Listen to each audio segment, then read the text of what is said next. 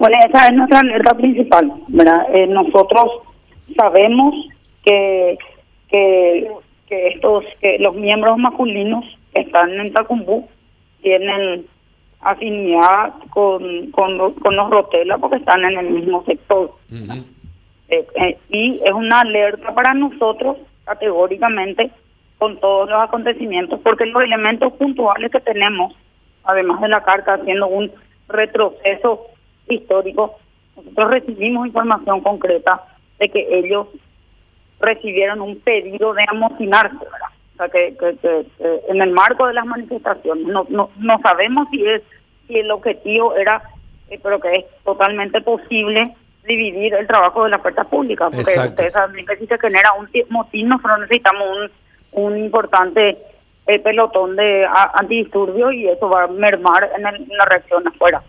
eso, puede ser, o puede también ser como un elemento distractivo para hacer otras cosas en otros lugares. Pues nosotros siempre cuando ponemos en alerta al sistema penitenciario lo hacemos en general, porque ya nos ha pasado que la información que nos llega es un distractor, por ejemplo, de que va a pasar algo en Pedro Juan y después termina sucediendo en Ciudad del Este. Entonces, ese tipo de cuestiones nosotros ya usamos como, como experiencia para poner a todo el sistema en alerta. Y eso nos pasó cuando ni bien comenzaron las manifestaciones, recibimos esa información de un riesgo de motín, eh, de, de algo que habría surgido con los rotelas mm. y nos llama, nos llama la atención, o sea, nos ponen en la en alerta y este esta situación de estar nosotros en alerta en la línea de tiempo nos lleva a a, descubrir, o sea, este estas cartas que le traen, que le entregan a Francisca Andino, que tienen un contenido llamativo, ¿verdad? Realmente, don Carlos, eh, nosotros estábamos trabajando ya en esto en silencio porque hay mucha información, pero es de inteligencia que todavía no se puede dar a conocer todo esto en el marco del trabajo de inteligencia, pues bueno, ya que se filtró, estoy contestando, ¿verdad? No, no, eh, claro. se filtró, claro, se filtró y eh, eh, lo que escriben es muy llamativo. Y si hay, y si hay, a ver, una conjunción de esfuerzos para dividir a la fuerza de seguridad para que estén en dos partes con hechos graves simultáneamente es un plan, es un plan eh, evidentemente muy bien elaborado, dividir a las fuerzas para que cada uno saque tajada de, esa división y eso es recontra peligroso y ese túnel eh, que estábamos hablando la semana pasada, eh, ministra, de que es una verdadera obra de ingeniería y para eso se necesita gente experta en, en el tema túneles y la gente del EPP practicó en Colombia esto es el tema de la construcción de túneles, ministra.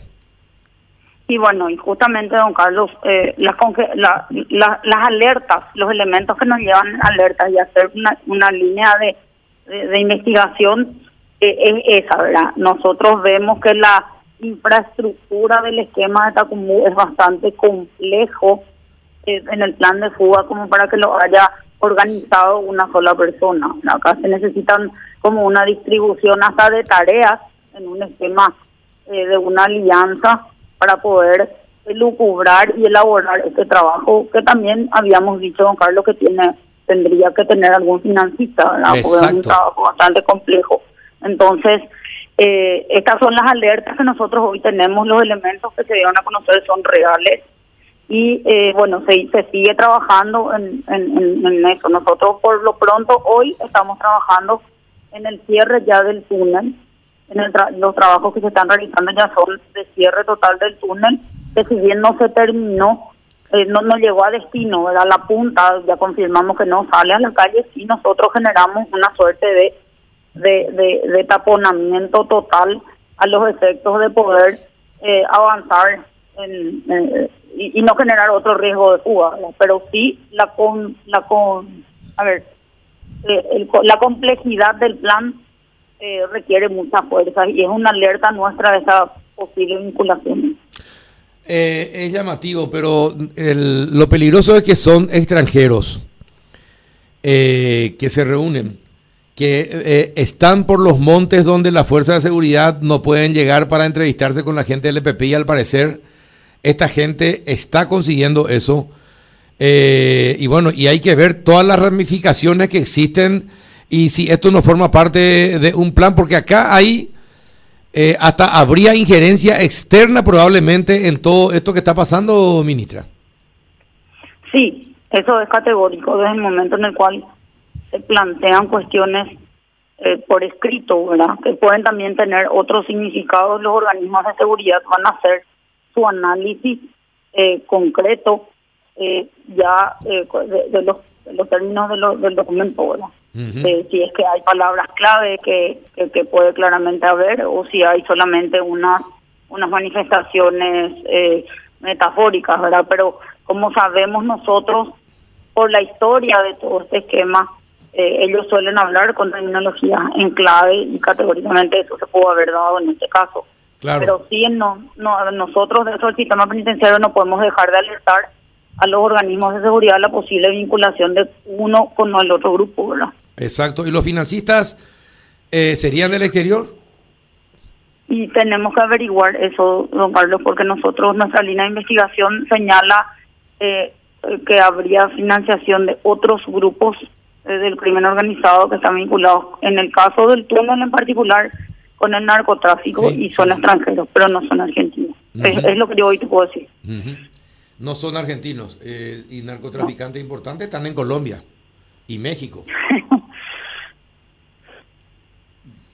Bueno, y, bueno está, bien, está bien, Solo risa, puedo revelar hasta ahora. No, está bien, pero tu risa es más significativa que la palabra, está bien. bueno, yo les, agradezco que me tengan tolerancia y un poquito de paciencia en las cosas que no puedo bien. contar. Está bien, y por otra parte, eh, contándonos la verdad, ¿estuviste a punto de ser ministra del Interior o no? no, no, no.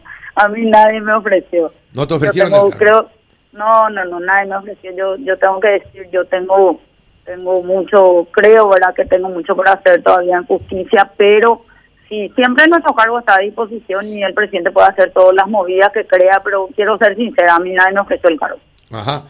Eh, y si te ofrecen, si te llega a ofrecer el presidente y te llama y te dice, doctora, necesito que te vaya al Ministerio del Interior, ¿qué vas a hacer? Yo, yo realmente estoy a disposición del presidente, pero eh, eh, yo tengo que reconocer que tengo mi, comodidad en, me van a decir que yo estoy loca pero eh, es un problema. El sistema el ministerio de justicia probablemente es el ministerio más difícil en este momento pero es un ministerio que ya conozco ¿verdad? y me preocupa me va a preocupar siempre eh, aunque yo tenga que salir de ahí eh, quién se queda para continuar el trabajo que, con tanto esfuerzo venimos haciendo verdad eso yo no quiero negar don Carlos. Yo quisiera eh, si el presidente que por, por supuesto me puede llevar donde él quiera o quitar del Ministerio de Justicia, porque nosotros eh, somos secretarios de Estado. Exacto. eh, pero sí yo le, querría hablar con, para el perfil del que me reemplace para que pueda continuar el trabajo. Bueno, pero escuchaste la versión ayer porque circuló fuerte esa versión.